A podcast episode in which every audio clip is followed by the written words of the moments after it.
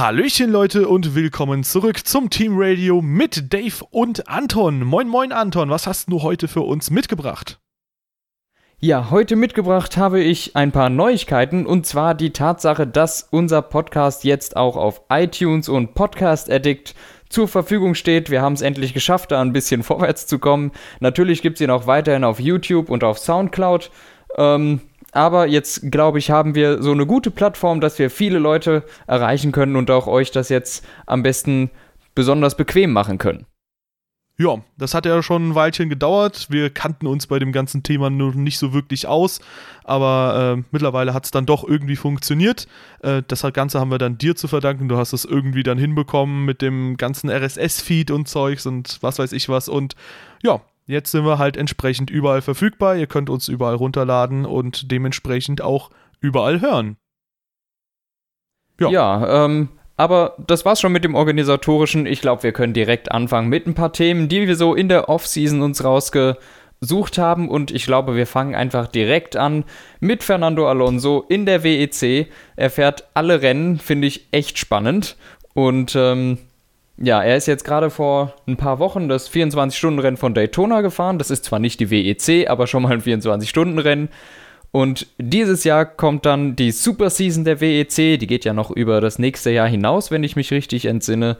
Und der hat einen richtig, richtig vollen Stundenplan dieses Jahr ja, bei dem ersten Rennen, da hatte er leider auch wieder ein bisschen Pech dabei beim ersten 24-Stunden-Rennen, was er jetzt gefahren ist. Aber nichtsdestotrotz hofft man natürlich, dass er da, sagen wir mal, ein bisschen weniger Frust empfindet als in den letzten McLaren-Jahren. Er wird für Toyota fahren und er will ja die Triple Crown. Und dementsprechend, wenn er da zum Beispiel die 24 Stunden von Le Mans fährt, da hat er schon eine ganz gute Chance dann dazu. Ich glaube, Toyota als einziger verbliebener LMP1-Hersteller tatsächlich. Also richtiger Werkshersteller halt, ja, das stimmt. Okay, ja, und ähm, außerdem äh, bleibt zu sagen, unter anderem, dass Fuji, es war lange Zeit ein Gerücht, jetzt ist es tatsächlich bestätigt, äh, das äh, Langstreckenrennen in Fuji, dass das verschoben wurde, weil Fernando Alonso zu dem Zeitpunkt ein Formel-1-Rennen hätte. Und ja, man hat es speziell für Fernando Alonso verschoben. Ja, das stimmt. Das war auf Bitte des Streckenbetreibers in Fuji hin, weil die natürlich ihren Local Star, Local Star, weil er für Toyota fährt, ähm, dabei haben wollten. Und äh, da haben sie gesagt, wir möchten gerne das Rennen eine Woche nach vorne verschieben. Ich glaube, im Vorhinein wurde das Rennen eine Woche nach hinten verschoben, weil nämlich ähm, ein 24-Stunden-Rennen der NAEC, des North American Endurance Cups, zu, der, zu dem Zeitpunkt auch ist, wo auch ein paar Fahrer der WEC tatsächlich teilnehmen. Ähm, jetzt haben sie es aber wieder zurück auf den Ursprungstermin verschoben, was natürlich für Verärgerung sorgt bei den Leuten, die WEC fahren und gleichzeitig aber auch einen Vertrag mit den äh, mit Teams von der North American Endurance äh, äh, Cup äh, haben. Ja, äh, sehr ärgerlich für diese Leute, aber im Endeffekt will Fuji Geld machen, die WEC will Geld machen und alleine die Präsenz von Fernando Alonso in der WEC gibt einen, einen Zuschauerschub, den, den man eigentlich nirgendwo anders herkriegen kann.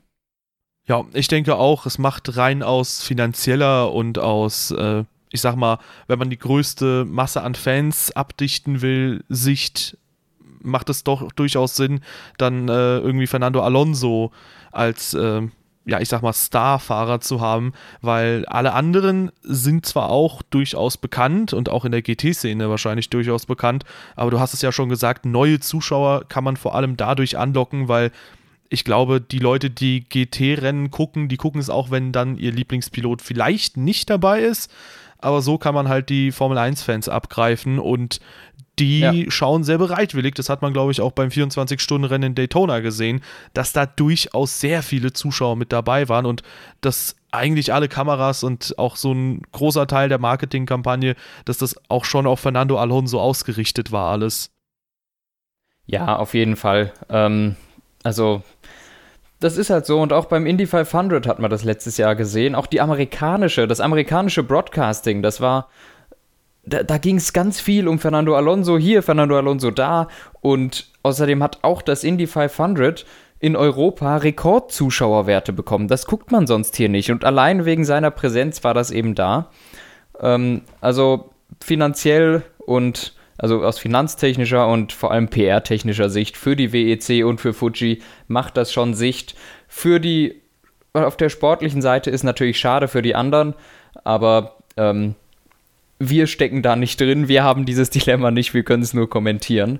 Ähm, ein anderes Dilemma, das wir auch nicht haben, ist die Tatsache, dass Fernando Alonso jetzt echt viel zu tun hat. Also Formel 1 und WEC, puh, das ist schon ein ganz schöner Brocken und zwar nicht nur, dass er da fahren muss, sondern da ist ja auch viel drumherum. Weshalb, tatsächlich habe ich heute gelesen, ähm, tatsächlich vertraglich festgelegt worden ist, dass Fernando Alonso bei Toyota nur eine minimale Rolle spielen darf. Also PR-Aktionen mit Toyota sind auf ein Minimum zurückgeschraubt, genauso wie Entwicklungen am Auto äh, etc. pp.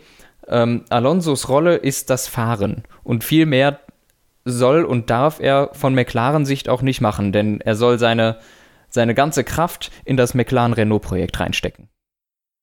Ja, schauen wir mal, wie Fernando Alonso das Ganze übersteht. Ich glaube, das kann durchaus auch positive Effekte haben auf das äh, Fahrerische von ihm, denn wenn man so ein bisschen andere Fahrzeuge auch noch fährt, dann kann es sein, dass man sich das eine oder andere, die eine oder andere Technik noch dazu erlernt oder so. Ich glaube, das wird körperlich sehr, sehr anspruchsvoll für den Fernando, aber wenn es einer schafft, dann wahrscheinlich er. Ja, eben. Aber ich finde, das ist sehr spannend und ich freue mich da echt drauf. Und dann werde ich mit Sicherheit dieses Jahr auch mehr ähm, WEC-Rennen gucken als in den letzten Jahren. Ja, und das kommt auch dem Podcast dann tatsächlich zugute. Und äh, ja, da können wir auch. Da können wir auch durchaus ja, über das ein oder andere Rennen reden. Ja, du wolltest noch was genau, sagen. Genau, das können wir tun. Ich wollte sagen, und somit hat bei mir die ganze PR-Masche schon funktioniert. Ja, ich denke, bei mir wird es nicht unähnlich sein. Aber äh, gehen wir mal weiter, denn äh, die WEC ist zwar sehr, sehr interessant, aber heute wollen wir uns natürlich die Formel 1 so ein bisschen als äh, Kernfokus nehmen. Wir steigen noch nicht mit den 2018er Regeln ein, sondern ganz kurz mit einem Piloten, der noch bis, im Letz-, äh, bis ins letzte Jahr hinein gefahren ist, nämlich Pascal Wehrlein. Der wurde jetzt als Mercedes-Testfahrer angekündigt und außerdem bekommt er quasi nochmal einen Sitz in der DTM. Er kehrt zurück zur DTM ja, wo er als Meister dann quasi abgetreten ist hin zur Formel 1 und ja, jetzt feiert er quasi das Comeback. Ja, ähm, das hat sich in den letzten Tagen oder letzten Wochen bereits so mehr oder weniger angekündigt, dass er kein Formel 1-Ticket, äh, kein Formel 1-Sitz bekommt. Das war schon klar, nachdem alle besetzt waren. Ähm, aber es hat sich so langsam angedeutet, er wird wohl Richtung DTM wieder gehen. Das ist jetzt bestätigt worden. Eine Testfahrerrolle bei Mercedes ist natürlich jetzt nicht der Traum schlechthin, weil, naja, was machst du da? Testfahrten halt. Ähm, aber gut, in der DTM kann er sich vielleicht nochmal neu beweisen, weil ähm, er hatte ja doch viele Kritiker auch in seiner ähm, Meisterschaftssaison bei äh, Mercedes in der DTM, weil da doch alles ein bisschen seltsam gelaufen ist. Das muss man schon zugeben und mit sehr viel Hilfe vom Team das Ganze erst geklappt hat. Und er kann, hat jetzt eigentlich nochmal eine neue Chance. Ich denke, das ist jetzt doch natürlich ist es ein leichter Rückschritt jetzt von der Formel 1 in die DTM, aber das muss man gar nicht so sehen. Pascal Wehrlein ist noch sehr jung und der hat auf jeden Fall eine Karriere noch vor sich und ich halte es durchaus für möglich, dass eben die DTM ähm, ein Zwischenschritt dafür ist, dass er Werksfahrer bei Mercedes in der Formel E wird und das im nächsten Jahr, wenn Mercedes da ähm, reingehen wird. Ja, das kann durchaus sein. Ich denke, die Formel E, vor allem jetzt mit dem neu überarbeiteten Fahrzeug und äh, mit immer wachsendem Interesse, auch herstellerseits oder vor allem herstellerseits, äh, das dürfte auch zukünftig ein sehr, sehr interessantes Pflaster sein, auch für Fahrer. Ich meine, viele, viele Piloten sind da ja schon unterwegs, die sehr namhaft sind. Leute wie Sebastian Buemi oder Jean-Éric Verne. Und ja, ihm kann man eigentlich nur das Beste wünschen es ist natürlich schade, dass es in der Formel 1 nicht geklappt hat, aber ich denke, ein Sitz in der DTM und äh, der Platz als Testfahrer bei Mercedes, das ist jetzt auch nicht unbedingt so schlecht. Nee, das ist wirklich nichts Schlechtes. Also wir haben auch Leute wie Timo Glock, die in der Formel 1 eben auch nur wenige Jahre gewesen sind. Ich glaube, Glock war sogar fünf, sechs Jahre da oder so, aber er hat es eben auch nicht bis ins, ins hohe Alter oder in die Top-Teams geschafft, trotz ein paar Höhepunkten Und der fährt erfolgreich DTM, ist bei vielen Langstrecken GT-Rennen erfolgreich dabei, ist auch jetzt letztens im 12-Stunden-Rennen von Bathurst gefahren. Also es ist nicht so, dass diese Leute dann untergehen, sondern die haben einfach auf anderer Schiene dann eine ähm, qualitativ hochwertige, kompetitive Karriere. Ja, auf jeden Fall. Gut, dann äh, gehen wir mal wirklich zu den 2018er Regeländerungen für die Formel 1. Dort haben wir nämlich einiges und auch in den letzten Wochen gab es sehr viele Berichte, die wirklich, äh, ich sag mal, unterschiedliches Feedback eingefangen haben. Äh, primär dann tatsächlich negatives Feedback in erster Hinsicht.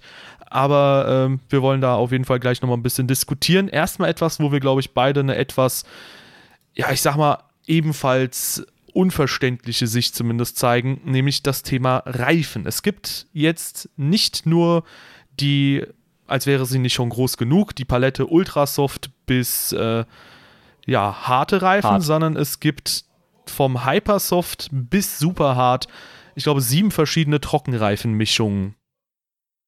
Ja, ich muss mal kurz nachzählen, äh, ob es wirklich sieben sind. Es könnten vielleicht auch acht sein. Nein, auf jeden Fall sind es viel zu viele. Das können wir da, da, da sind wir uns, glaube ich, einig. Und es wird für besonders für neue Zuschauer und vielleicht auch für Standardzuschauer maximal verwirrend sein, wenn wir irgendwann im Laufe der Saison ein Rennen haben, wo der Fall sein wird, dass der Supersoft Reifen der härteste Reifen ist, der von Pirelli mitgenommen wird. Also das, das war schon letztes Jahr komisch, dass der Soft manchmal der härteste Reifen war. Der heißt ja auch schon weich, aber dann haben wir Hypersoft, ist der weichste, Ultrasoft ist der mittlere und Supersoft der härteste Reifen. Das kriege ich in meinen Kopf beim besten Willen nicht rein, dass das irgendeinen Sinn ergeben soll. Und es ist zwar alles schön und gut, dass wir diese schönen Farben an den Reifen und diese riesen Palette haben, das ist auch alles okay. Aber allein für den Zuschauer fände ich es viel sinnvoller, wenn man es einfach drei Reifenmischungen mitnimmt. Der weichste heißt Soft, der mittlere heißt Medium und der härteste heißt hart. In dem Fall meines Beispiels am Anfang wäre dann zum Beispiel der Hypersoft, den würde man Soft nennen. Den Ultrasoft würde man Medium nennen und den Supersoft hart. Das wäre völlig verständlich und die und Pirelli nimmt nur halt andere Mischungen einfach dafür. Also Mischungen von, von Gummi, so dass unter, unter dem Soft versteckt sich eigentlich ein Hypersoft. Und das hat man ja auch früher so gemacht. Das war Bridgestone 2009, 2010 hat das genau so gemacht. Die hatten ganz viele verschiedene Reifen, haben aber immer haben nur zwei Kennzeichnungen gehabt. Warum macht man das jetzt nicht so? Ja, ich denke auch, das wäre sehr viel sinnvoller, einfach damit es zuschauerfreundlicher wird. Ich meine, Liberty tut ja sehr vieles dafür, dass die Formel 1 zuschauerfreundlicher wird dann könnte mhm. man ja einfach sagen, okay, so wie du es jetzt gesagt hast, wir nehmen einfach drei Mischungen mit und wir überlassen es Pirelli zu entscheiden, okay, in Spa brauchen wir härtere Reifen als in Monaco zum Beispiel. Und die können dann entsprechend die Reifen dementsprechend labeln. Aber ich denke auch, so viele Reifenmischungen, vor allem die Frage ist halt, welche werden überhaupt davon verwendet? Weil wir haben das schon mal ein bisschen durchdiskutiert. Der harte Reifen, der wurde, glaube ich, nur in Spanien äh, mitgenommen und verwendet. Und ich glaube auch nur von ein, zwei Fahrzeugen oder ein, zwei Fahrern wurde das wirklich in Anspruch genommen, dieser Reifen. Die Tendenz geht klar dahin, dass man die weichsten Reifen nimmt, weil sie einfach mittlerweile auch haltbarer sind. Und ich glaube, oder ich behaupte jetzt einfach mal, den super harten Reifen, den wird man nicht wirklich sehen in Zukunft, sondern man wird da höchstens auf den eisblauen äh, Medium oder Moment, das, so hieß er letztes Jahr, auf den eisblauen harten Reifen äh, ein Fahrzeug vielleicht mal fahren sehen und selbst das wäre, glaube ich, relativ unwahrscheinlich. Ist nicht der superharte Eisblau? Nee, der superharte ist immer noch orange. Der hieß letztes Jahr hart Ach, und heißt jetzt superhart. Ich dachte, der harte sei orange und der superharte blau, aber das ist ja auch völlig Wurst. Man ähm, merkt, die Verwirrung geht los. Ja. Es, also ich, ich steige jetzt schon nicht mehr durch, weil es einfach zu viel ist. Ähm, aber wir sind uns da völlig einig bei dem Thema, glaube ich. Ähm, es ist gut, dass viele verschiedene Reifenmischungen kommen. Ähm, ob sie jetzt so weich sein müssen, da bin ich mir nicht so sicher, aber das, das ist einfach eine Ansichtssache. Ähm, aber die, diese ganzen verschiedenen Mischungen, die Kennzeichnungen, das ist einfach too much. Ja, denke ich auch. Ich hoffe, dass sie das irgendwann nochmal vereinfachen.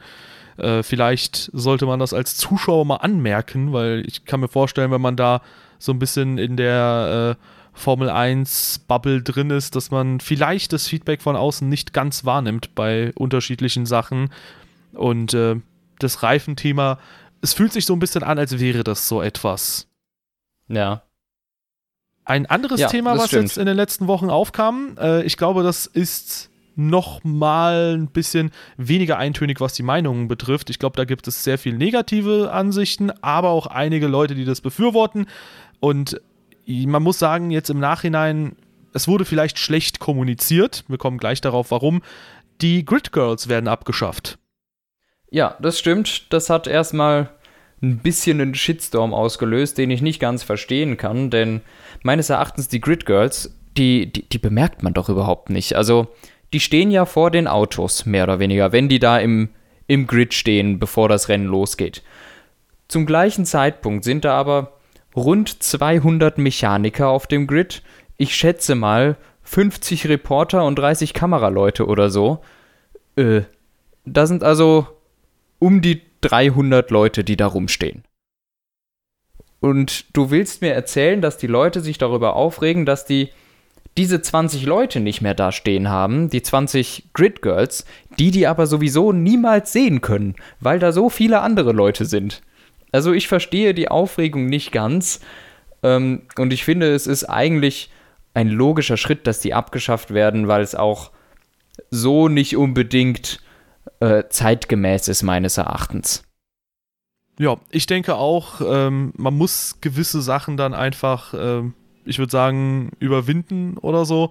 Äh, die Formel E, die hat sich ja auch in den letzten Jahren erst geformt und die haben auch zum Beispiel keine Grid Girls. Und um ehrlich zu sein, mir ist es in der Formel 1 dann auch überhaupt gar nicht aufgefallen, dass es Grid Girls überhaupt noch gibt. Ich dachte, okay, äh, dadurch, dass die Debatte, glaube ich, schon so eine Weile lang lief, dachte ich, okay, äh, scheinbar gibt es die Grid Girls nicht mehr. Aber dann erfahre ich, huch, jetzt gibt es quasi äh, den Beschluss, dass es ab nächstem Jahr keine Grid Girls mehr gibt. Und ich dachte, hey, ich dachte, das ist schon längst passiert. Ich sehe das genauso wie du. Ich denke, das gibt keinen richtigen Mehrwert. Und ja, es ist jetzt nichts Schlimmes, dass da äh, die Grid Girls entsprechend nicht mehr anwesend sind.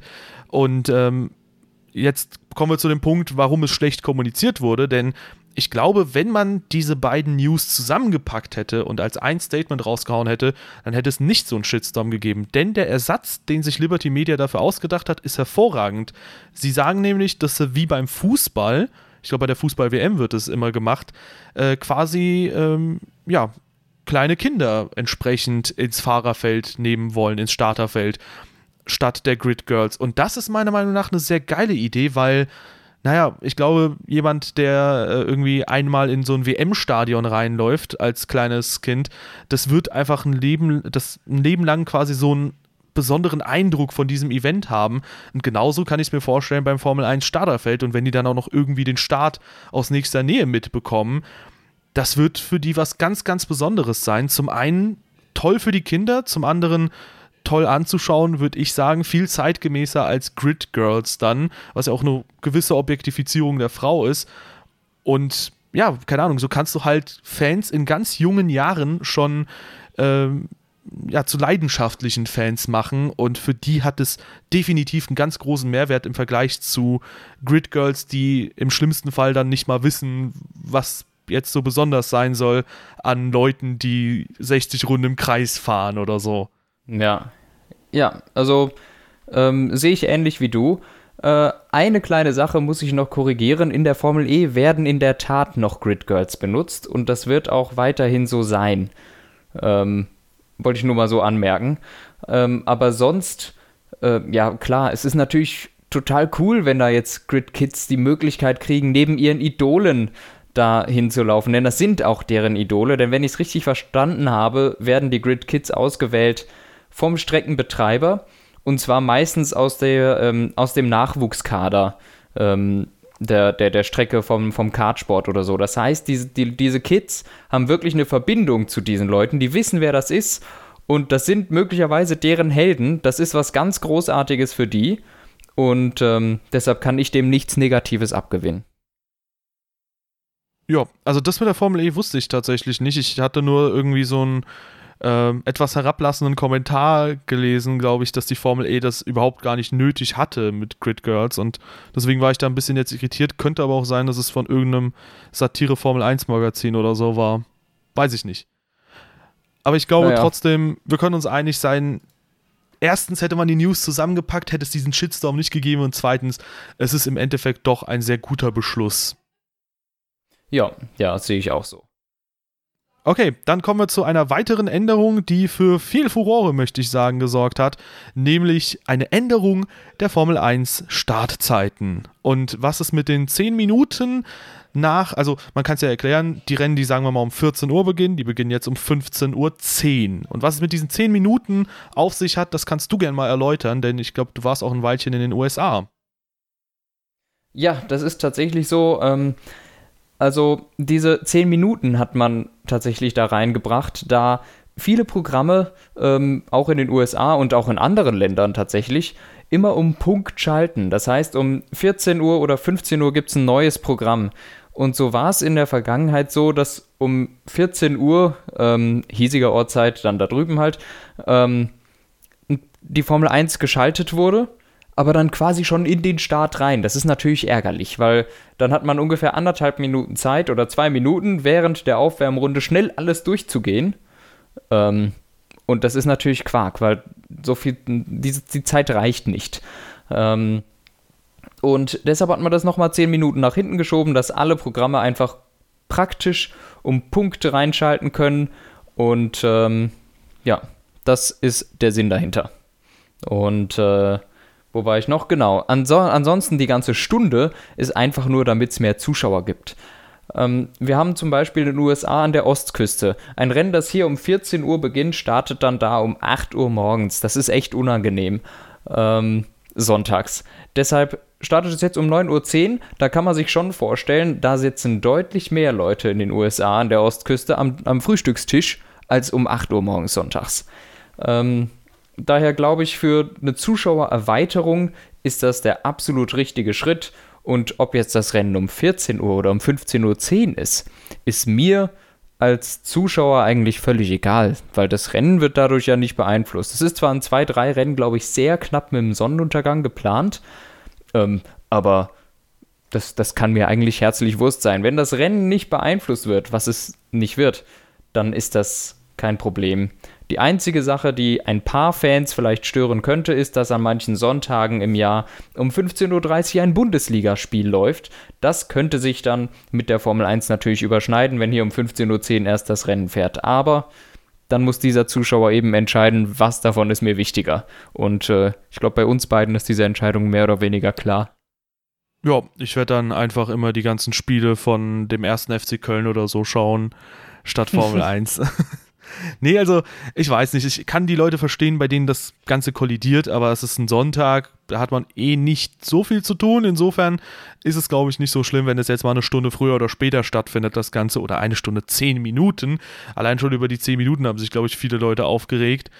Mhm. Ähm, Im Endeffekt, ja, ich denke, wenn es mehr Zuschauer bringt, dann ist es ordentlich, weil das ist halt so ein Ansatz, den die Formel 1 auch durchaus braucht. Man braucht mehr Zuschauer, man braucht einfach äh, ja, dieses Publikum, damit man diesen riesigen Sport auch weiterhin tragen kann. Und äh, ich weiß nicht, ich stelle mir schon die ersten Verschwörungstheorien vor, dass Mercedes das Ganze eingeläutet hat, weil die bei heißeren Temperaturen nicht so gut zurechtkommen mit den Reifen und jetzt vielleicht dem Sonnenuntergang näher rankommen wollen, weil die Strecke dann kühler ist. Ja, ich kann mir Ach, schon so vorstellen. Ein Blödsinn. Ja, aber ich glaube, die Verschwörungstheorien wird es durchaus geben. Und wenn nicht, dann haben wir sie jetzt eingestreut. Okay, sehr gut. Die haben das im Team Radio Podcast aber so gesagt. Nein, Leute, wir ja, stimmt, unterstützen stimmt. keine Verschwörungstheorien. Ja, aber ähm, kommen wir weiter zu etwas anderem, nämlich wenn wir Formel 1 gucken, dann müssen wir das auf irgendeinem der verfügbaren Kanäle, in unserem Fall in Deutschland, machen. Und bei uns gab es in der Vergangenheit unterschiedliche Optionen. Es gab die Formel 1 bei RTL, die haben wir dann in der Vergangenheit immer geschaut. Und es gäbe auch oder hat auch die Möglichkeit gegeben, Formel 1 bei Sky zu gucken. Und das fällt jetzt in Zukunft weg, was mich so ein bisschen ärgert, weil ich mir halt auch speziell für den Podcast vorgenommen hatte, dass wir uns äh, dann Sky zulegen, damit wir auch entsprechend diese Rennen in voller Länge und ohne Pausen schauen können, weil ich schon finde, es ist wichtig, quasi in der Berichterstattung über jede Szene reden zu können. Und das geht leider nicht, wenn ja, zwei, drei Runden nach dem Start irgendwie eine Werbeunterbrechung kommt und da vielleicht irgendetwas Rennentscheidendes passiert. Ja, das stimmt, aber ähm, gut, in, in, im Moment ist die einzige Möglichkeit, die wir haben, tatsächlich die Formel 1 bei RTL zu gucken, habe ich auch wirklich kein Problem mit. Ich habe die letzten Tja, wie viele Jahre sind es denn? Bestimmt 20 Jahre meines Lebens die Formel 1 bei RTL geguckt ich werde auch noch weiter die Formel 1 bei RTL gucken können. Es sei denn, was, worauf ich immer noch hoffe, dass die F1 TV App noch dieses Jahr ähm, rauskommt. Und zwar ähm, ist das schon so ein bisschen durchgesickert, dass Liberty Media das plant, eine solche App tatsächlich rauszubringen, die genau diese Features bieten soll. Und zwar ähm, alle Rennen, äh, alle Formel 1 Rennen, alle Trainings, ähm, alle Formel 2 Rennen, alle GP3 Rennen, alle Porsche Cup Rennen. Das wäre wirklich der Wahnsinn. Das kostet aber auch alles sein ganzes gutes bisschen. Also von diesen paar Sachen, die so durchgesickert sind, sind das wohl so knapp 170 Euro im Jahr. Ähm, was immer noch billiger ist als Sky, wohl beigemerkt. Und äh, sich deshalb für mich oder für uns sowieso vielleicht mehr lohnen würde aber es gibt immer noch nichts Offizielles, wo man sagen kann, dann und dann kommt diese App raus, dann könnt ihr es euch kaufen. Ähm, aber ich hoffe immer noch weiter drauf. Ja, also ich denke, wenn, also du hast es ja angeführt, mit RTL, da bekommt man vieles mit, aber auch weil wir jetzt quasi das Ganze ein bisschen ja, professioneller wäre so ein bisschen vielleicht das falsche Wort, aber wir wollten das sehr ausführlich gestalten und äh, uns faktisch immer auf alles Mögliche beziehen können. Aus der Hinsicht ist es natürlich schwierig, wenn man Bericht erstatten möchte über das Ganze, äh, wenn du dann vielleicht die eine oder andere Szene auch selbst nicht gesehen hast. Aber vielleicht kann man sich da mit Reddit-Threads Abhilfe schaffen. Da werden ja hin und wieder auch so ein paar Clips hochgeladen, aber da müssen wir einfach schauen, wie das Ganze aussieht. Ich hoffe natürlich auch auf die App. Das wäre super geil, wenn man die nochmal äh, zubuchen könnte, weil das wäre allein schon interessant, wenn man, sagen wir mal, bei RTL zuschaut und dann da so ein Live-Timing hat und dann permanent die Abstände, die Reifenmischung, die Anzahl der Stops und so weiter und so fort hat. Ja, das hat man ja jetzt schon. Also das gab es schon vorher. Okay, dann müssen wir da nochmal drüber reden. also, falls du das nicht wusstest, also das benutze ich auch schon seit einer ganzen Weile tatsächlich. Während des Formel 1 Rennen habe ich die offizielle Formel 1 App neben mir auf. Äh, während des Rennens kannst du da alles gucken. Du kannst auch sehen, wer im erst, also äh, du kriegst zwar keine direkten Zeiten äh, von Sektoren, aber sie werden dir entweder pink oder grün oder gelb oder weiß angezeigt. Du siehst auch, wann wer in der Box ist und welche Reifen der, glaube ich, drauf hat, wenn ich mich nicht irre. Ja, okay. Sieht man auch genaue Abstände oder? Weil das fehlt ja. mir bei anderen Live-Tickern tatsächlich immer. Ja, ich weiß nicht, was bei der Formel 1-App schiefgelaufen war, als ich mir sie runterladen wollte. Die, die ist auch einfach nicht gut, muss man dazu sagen. Das ist das Einzige, wofür ich sie manchmal benutze. Und die frisst auch wahnsinnig viel Akku und ist schlecht. Das ist eine schlechte App. Und deshalb hoffe ich umso mehr auf die neue. Ja, vielleicht kriegt Liberty Media das dann ein bisschen besser hin. Wobei die sollten erstmal das technische am Fernsehgerät hinbekommen quasi. Also bei der Übertragung, da waren ja auch in der letzten Saison sehr, sehr viele Sachen sehr falsch. Ja, ich glaube, das Overlay wird ja auch ein komplett anderes dieses Jahr, ne? Okay, das wird interessant. Vielleicht mhm. lassen die das mal Codemasters auch einbauen. Das wäre auch ganz cool. Wobei ich kann mir schon vorstellen, dass dann alles mögliche Copyright geclaimed wird auf YouTube, sobald du ja. irgendwie das Overlay drin hast. naja, okay. also lassen wir es auf uns zukommen ja, schauen wir einfach mal und äh, mal sehen. Vielleicht können wir ja auch über VPN dann bei ORF reinschauen, wobei da ist die rechtliche Lage, glaube ich, auch nicht so wirklich klar, aber warten wir einfach mal ab. Ich denke, wir müssen jetzt halt zwangsweise erstmal bei RTL bleiben, solange nichts weiteres bekannt ist. Ja, richtig. Aber bis es auf RTL weitergeht, gibt es ja noch ein wenig, ich sag mal, Vorprogramm, Vorgeplänkel, nämlich erstmal die Fahrzeugpräsentationen die jetzt auch schon, wenn der Podcast kommt, sehr, sehr nah sind teilweise. Ja, ich glaube, die erste Fahrzeugpräsentation ist tatsächlich jetzt schon am Donnerstag. Das dürfte Williams sein. Ähm, und dann in den nächsten fünf, sechs Tagen kriegen wir alle, na, in den nächsten zehn Tagen, kriegen wir dann tatsächlich alle Fahrzeuge mal zu sehen. Ich bin super gespannt und freue mich mega drauf. Ja, interessant wird es auch, wie das Halo dann wirklich eingebaut ist. Ob das wirklich so aus dem Raster fällt oder ob man es vielleicht doch ganz schön eingebaut kriegt. Ich glaube, die Teams werden nicht unbedingt Rücksicht drauf nehmen, vielleicht nur von der Lackierung her, aber natürlich von der Form her nicht. Da will man natürlich das schnellstmögliche Fahrzeug haben, aber ich kann mir schon vorstellen, dass es durchaus besser aussieht als so ein plump aufgeklatschtes Carbon-Teil, wie es bei den Testfahrten immer war. Ja, klar, das, bei den Testfahrten war das ja mehr oder weniger immer nur oben drauf gebolzt. Ähm, jetzt ist das ja richtig fest im Chassis eingebaut. Das wird schon ein bisschen eher fließend aussehen, aber ob es jetzt eine Verschönerung ist, wage ich jetzt mal zu bezweifeln. Ja, aber ich denke trotzdem, da gewöhnt man sich dran. Man hat sich ja auch an die Stummelnasen ja. gewöhnt. Ferrari hat immer noch eine und für mich ist es trotzdem das schönste Auto 2017 man hat sich auch an vieles andere gewöhnt und wünscht es sich teilweise sogar zurück. Den 2012er Ferrari zum Beispiel fand ich mit der Stufennase anfangs sehr hässlich, später sehr, sehr schick. Und äh, mhm. äh, finde auch heute, das ist eins der schönsten Formel 1 Autos der letzten Jahre. Ich weiß nicht, also es gibt durchaus natürlich die Chance, dass Halo das Auto hässlicher macht, aber vielleicht ist es auch so ein Accessoire, ich sag mal so ein Schönheitsfleck, der das Fahrzeug erst recht reizvoll macht. Kann natürlich sein. Ja, ja, wir werden wir es erfahren am 15. Februar, du hast es ja schon gesagt, bei Williams. Dann am 20. rücken Sauber und Renault nach. Am 22. die beiden WM-Rivalen Ferrari und Mercedes. Dann haben wir am 23. McLaren und am 26., wo die Testfahrten schon beginnen, Toro Rosso und Toro Rossos Schwesternteam Red Bull. Die haben zwar noch keinen Termin, aber die haben auch die News rausgehauen, dass der RB14 tatsächlich im Zeitplan ist. Und zwar ziemlich gut sogar. Ja, das ist doch mal eine Neuigkeit von Red Bull, die man so sonst nicht kennt. Und die haben ihren Zeitplan auch eine Woche nach vorne verschoben, haben sie gesagt. Also ihr Zeitplan ist jetzt nicht, das Auto auf Punkt fertig zu kriegen, sondern eine Woche vorher das Auto fertig zu kriegen, damit sie eben nicht diese Schwierigkeiten haben, die sie 2017 hatten. Und zwar mit einem halbfertigen Auto dann an den Testfahrten erscheinen und dann merken, das hat ja unfassbar viele Kinderkrankheiten. Ähm, dann versuchen an denen zu schrauben, obwohl das Auto noch gar nicht fertig ist, dann kommen neue Teile und es passt alles hinten und vorne nicht und am Ende hat man dann beim ersten Rennen 1,5 Sekunden Rückstand auf die Konkurrenz. Das will Red Bull auf jeden Fall vermeiden, deshalb sind sie eine Woche früher mit dem Auto fertig dieses Jahr angeblich und scheinen im, Zeit, äh, im äh, Zeitplan zu liegen. Und das finde ich gut, weil ich hoffe, dass wir noch ein paar mehr starke Autos vorne haben. Ja, das wäre natürlich super. Vor allem arbeitet bei Red Bull jetzt auch Adrian Newey wieder am Fahrzeug mit, was ich ja auch sehr spannend finde. Frage ist, kommt Red Bull jetzt wieder äh, quasi auf das Top-Niveau, auf dem sie ja schon jahrelang waren? Ende letzter Saison bestätigt so ein bisschen ein Aufwärtstrend. Warten wir mal ab. Ja, ein Aufwärtstrend ist auf jeden Fall da. Ähm, die Aufhängungstricks, die da gemacht wurden, wurden dummerweise schon wieder verboten, so wie letztes Jahr. Diesmal trifft es hauptsächlich Red Bull und Ferrari. Letztes Jahr hat es hauptsächlich Red Bull und Mercedes getroffen.